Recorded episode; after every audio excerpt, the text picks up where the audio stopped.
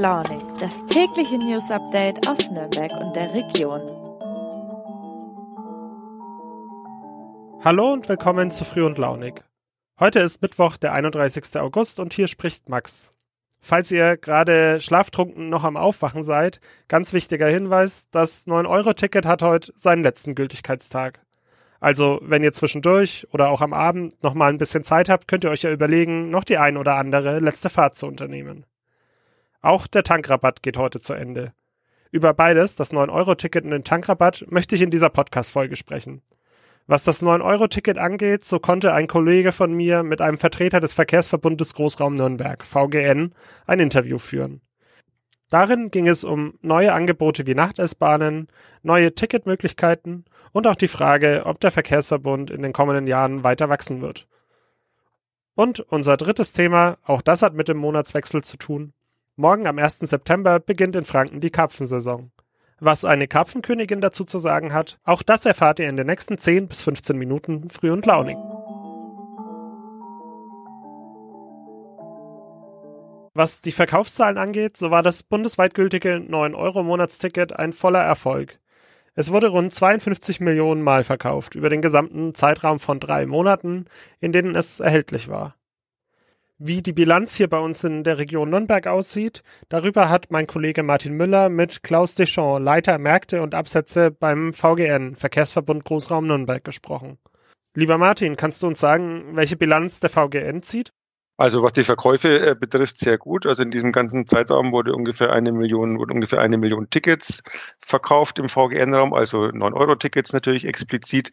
Und äh, das ist sehr gut und es bedeutet auch für Nürnberg zum Beispiel ein Plus von 10 bis 15 Prozent im Vergleich zum, zu den Monaten davor. Aber dadurch hat man natürlich letztendlich trotzdem nur das Vor-Corona-Niveau erreicht und nicht mehr als das.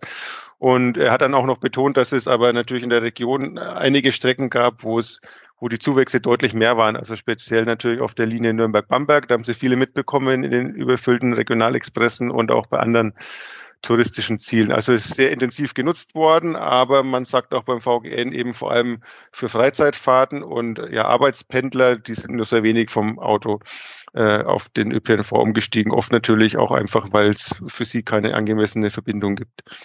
Nun ist es ja so, dass mit dem Ende des 9-Euro-Tickets die mit Abstand günstigste Möglichkeit, Busse und Bahnen zu benutzen, wegfällt. Und der VGN hat ja auch schon angekündigt, ab dem kommenden Jahr die Preise zu erhöhen. Wie verhält er sich denn nun in der aktuell laufenden Debatte um ein mögliches Nachfolgeticket und Macht er seinen Kunden irgendwelche anderen günstigen Angebote? Also zum einen hofft er natürlich auf ein Nachfolgeangebot zum 9-Euro-Ticket, auch wenn man sagt, dass das schon deutlich mehr an den ähm, realen Kosten dran, dran sein soll als dieses äh, extreme Sparticket ne, mit 9 Euro. Ähm, vor allem wollen sie aber auch ab äh, Dezember eine oder ab Ende des Jahres einen E-Tarif anbieten, der Egon heißt.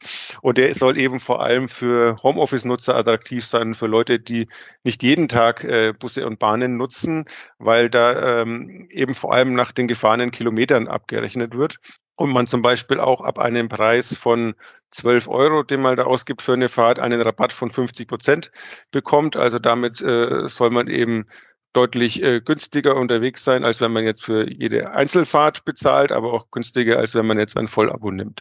Und auf der Angebotsseite tut sich da etwas in den nächsten Monaten?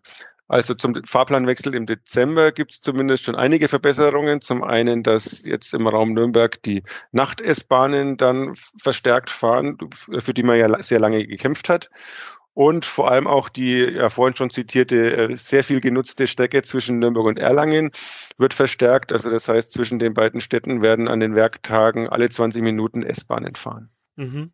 Ein weiterer Vorteil des 9-Euro-Tickets war es ja, dass es Fahrten über Verbundsgrenzen hinweg, also von einem Verkehrsverbund in den anderen, stark vereinfacht hat. Und wir kennen ja jetzt ab morgen wieder dahin zurück, dass an der Verbundsgrenze es oftmals kompliziert wird, ein passendes Anschlussticket zu finden oder überhaupt ein durchgehendes Ticket für Busse und Bahnen zu kaufen. Gibt es da in an den VGN angrenzenden Gebieten neue Perspektiven? Ja, also zum einen hofft man natürlich, dass äh, auch durch diesen E-Tarif, dass dadurch Kooperationen mit anderen Verbünden und äh, Fahrten über mehrere Verbünde hinweg sozusagen einfacher werden können in Zukunft. Vor allem aber auch wird, soll der VGN, der sich in den letzten Jahren schon immer wieder vergrößert hat, auch noch weiter vergrößert werden. Also momentan ist fest geplant, dass zum Anfang 2024 äh, auch große Gebiete in Oberfranken noch dazukommen, also die Landkreise Kulmbach, Kronach, Wunsiedel, dann auch Tirschenreuth in der Oberpfalz und die Städte und Landkreise Coburg und Hof sollen auch dazukommen. Und das führte dazu, dass man in diesem ganzen VGN-Gebiet dann zum einen deutlich einfacher unterwegs sein kann, in einer Tarifstruktur mit einem Ticket und auch deutlich billiger, als es bisher der Fall ist.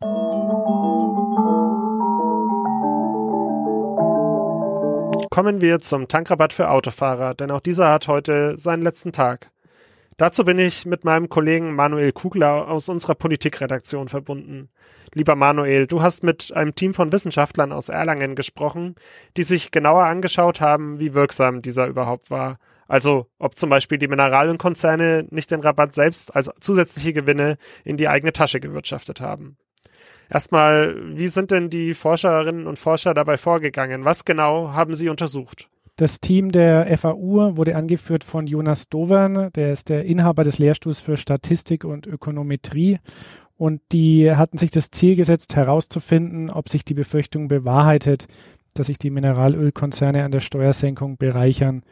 Wie haben Sie versucht, das herauszufinden, indem Sie die Spritpreise in Deutschland verglichen haben mit den Spritpreisen in anderen europäischen Ländern, wo es eben keinen vergleichbaren Tankrabatt gab? Und wie lautet Ihr Ergebnis? Also am Anfang gab es ja relativ viel Protest von Autofahrern, weil die Preise zum 1. Juni, als der Tankrabatt ja eigentlich wirken sollte, ähm, gestiegen sind. Und äh, Jonas Dovern, der Studienleiter, erklärt trotzdem, dass auch in den ersten Wochen der Tankrabatt fast vollständig weitergegeben wurde an die Kunden. Dass die Preise trotzdem gestiegen sind, liegt daran, dass die Beschaffungskosten für Kraftstoffe europaweit zu dem Zeitpunkt sehr stark gestiegen sind. Und er sagt, ohne Tankrabatt wären die Preise in Deutschland viel stärker gestiegen. Seit Ende Juni ist die Entwicklung nicht mehr so eindeutig wie zu Beginn des Tankrabatts. Denn während die Preise in den Nachbarländern stark gesunken sind, ist gerade in Deutschland zu beobachten, dass die Dieselpreise nur sehr wenig gesunken sind. Das Essener Wirtschaftsforschungsinstitut RWI erklärt das Ganze damit, dass die Transportkosten für Diesel in den letzten äh, Tagen und Wochen gestiegen sind, weil der Pegelstand des Rheins so gering ist die abschließende Bilanz des Teams der Wissenschaftlerinnen und Wissenschaftler der FAU ist, dass der Tankrabatt im Prinzip so funktioniert hat, wie das die Bundesregierung wollte. Das heißt, er wurde in sehr hohem Umfang weitergegeben an die Autofahrer. Also zusammengefasst sagen die Wissenschaftler, alles prima gemacht mit dem Tankrabatt, liebe Bundesregierung? Das sagen sie nicht, weil die FAU-Wissenschaftler sagen, dass Pendler, die keine Alternative zum Auto haben, zwar vom Tankrabatt profitiert haben, wie es ja auch geplant war, aber ebenso zum Beispiel gut situierte Familien, die sich gedacht haben, wir machen jetzt eine große Urlaubsfahrt mit dem Auto und sich die quasi haben sponsern lassen, zum Teil von den Steuerzahlern über den Tankrabatt. Sowohl Jonas Dovern als auch Mario Liebensteiner, Juniorprofessor für Energiemärkte und Energiesystemanalyse an der FAU, mit dem ich auch gesprochen habe, sehen, dass es auch gute Alternativen zum Tankrabatt gegeben hätte, die zielgerichteter gewirkt hätten und die insgesamt auch billiger gekommen wären. Was denn zum Beispiel? Liebensteiner äh, schlägt zum Beispiel vor, dass der Staat direkte Ausgleichszahlungen hätte leisten können an in Not geratene Haushalte oder in Not geratene Logistikunternehmen. Denkbar wäre aber auch gewesen, dass die Betroffenen ihre Tankrechnungen beim Staat einreichen könnten. Das Ganze wäre den Steuerzahler deutlich billiger gekommen und wäre effizienter gewesen, argumentieren die Wissenschaftler. So, nachdem wir nun über zwei Dinge gesprochen haben, die es ab morgen zumindest vorläufig nicht mehr geben wird, nun eine Sache, die dann erst beginnt, die Karpfensaison. Die ist ja bei uns in Franken unter anderem im Eichgrund besonders wichtig und dort gibt es eine Karpfenkönigin, die heißt seit 2019 Svenja Viertel. Ihr Vater ist Teichwirt in Schwarzenbach bei Höchstadt und auch sie selbst hat schon einiges an Karpfenerfahrung. Was genau, das hat sie meiner Kollegin Nina Dworschak in einem Interview erklärt. Ich würde sagen, hören wir direkt mal rein. Es ist dein viertes Jahr als Karpfenkönigin. Mhm. Wie wird man Karpfenkönigin? Karpfenkönigin wird man, ähm, ja, man bewirbt sich, es ist wie ein ganz normales Bewerbungsverfahren. ähm, ich habe meinen Lebenslauf geschrieben, ähm, ich habe reingeschrieben, warum ich Karpfenkönigin werden will, was mich daran so begeistert, dass wir eben zu Hause auch Teichwirtschaft haben und habe da ein paar Bilder mit eingefügt von mir als kleines Kind, wo ich mit zwei Jahren noch einen Karpfen in der Hand halte und eben als ja normale große Person, also als ähm, ja Erwachsene. Und dann habe ich eben reingeschrieben, warum. Und dann wurde ich zu einem Bewerbungsgespräch eingeladen und da waren dann eben vier Menschen mit da gesessen und haben mich dann ja ausgefragt, ob fachliche Fragen und vor allem auch, warum ich das machen will und ob ich mir dieses Engagement überhaupt äh, ja vorstellen kann, 50 bis 60 Termine im Jahr äh, wahrzunehmen bist quasi jetzt schon als Teichwirtin aufgewachsen, richtig? Mhm. Ähm, erzähl mal ganz kurz, wie, was muss man alles können, wenn man Teichwirt ist? Am Anfang muss man erstmal die Freude haben, ähm, dieses Hobby überhaupt ähm, zu führen.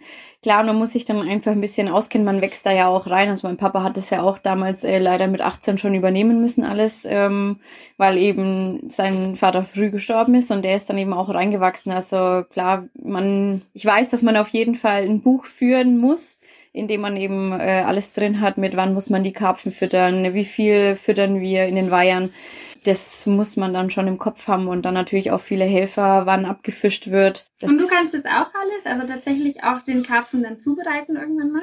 Genau, also zubereiten äh, hat mir meine Oma und mein Cousin äh, beigebracht, also das Schlachten, wie man richtig schlachtet, ähm, wie man dann die Karpfen äh, putzt und wäscht und dann bis hin zum Würzen und Backen. Das ähm, haben wir uns jetzt durch die Oma ein bisschen beigebracht, dass falls sie mal irgendwann nicht mehr da ist, dass wir das dann auch trotzdem als Familie weiter aufrechterhalten können. Also wir haben dann quasi diejenigen, die schlachten, diejenigen, die würzen und diejenigen, die dann äh, backen. Also das haben wir uns schon ein bisschen alle selber mit angeeignet und da sind auch äh, meine Cousins mit beteiligt. Und war das dann schon immer ein Traum von dir, Karpfenkönigin zu werden? Ja, also man sieht es ja als klein auf, dass es ähm, die Karpfenkönigin, dass es sowas gibt und dass sie eben den Karpfen repräsentiert.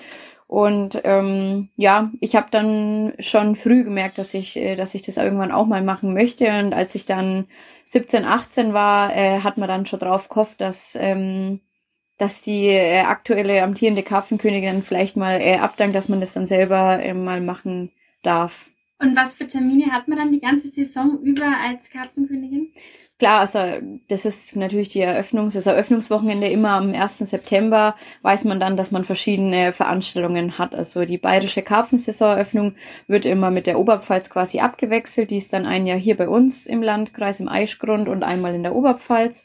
Und da weiß man dann, okay, der 1. September, der ist gebongt. Am 2. oder 3. September kommt mal ganz drauf an, ist dann die Eröffnung vom Karpfenmarktplatz in Neustadt und auch das Hoffest ähm, beim Fisch Jakob. Dann sind natürlich noch die Eröffnung der Karpfenschmeckerwochen ähm, vom Landkreis Neustadt Eichbad Windsheim. Das sind dann so diese Termine, die man sich dann schon mal grob zumindest am Anfang vormerken kann. Dann natürlich Neujahrsempfänge in den verschiedenen Städten wird man eingeladen und ähm, klar jetzt dann vielleicht irgendwann auch äh, Fischerfeste und Kerwa Altstadtfest. Das sind so Veranstaltungen, ja, wo der Karpfen einfach repräsentiert werden kann. Das war es mit Früh und Launig für heute. Zumindest bei uns, das kann ich euch versprechen, ändert sich zum Monatswechsel nichts. Auch morgen begrüße ich euch, sofern ihr mögt, wieder bei eurem Start in den Tag und versorge euch mit den wichtigsten Nachrichten hier aus der Region Nürnberg. Bis dahin, habt einen schönen Mittwoch, macht's gut, euer Max.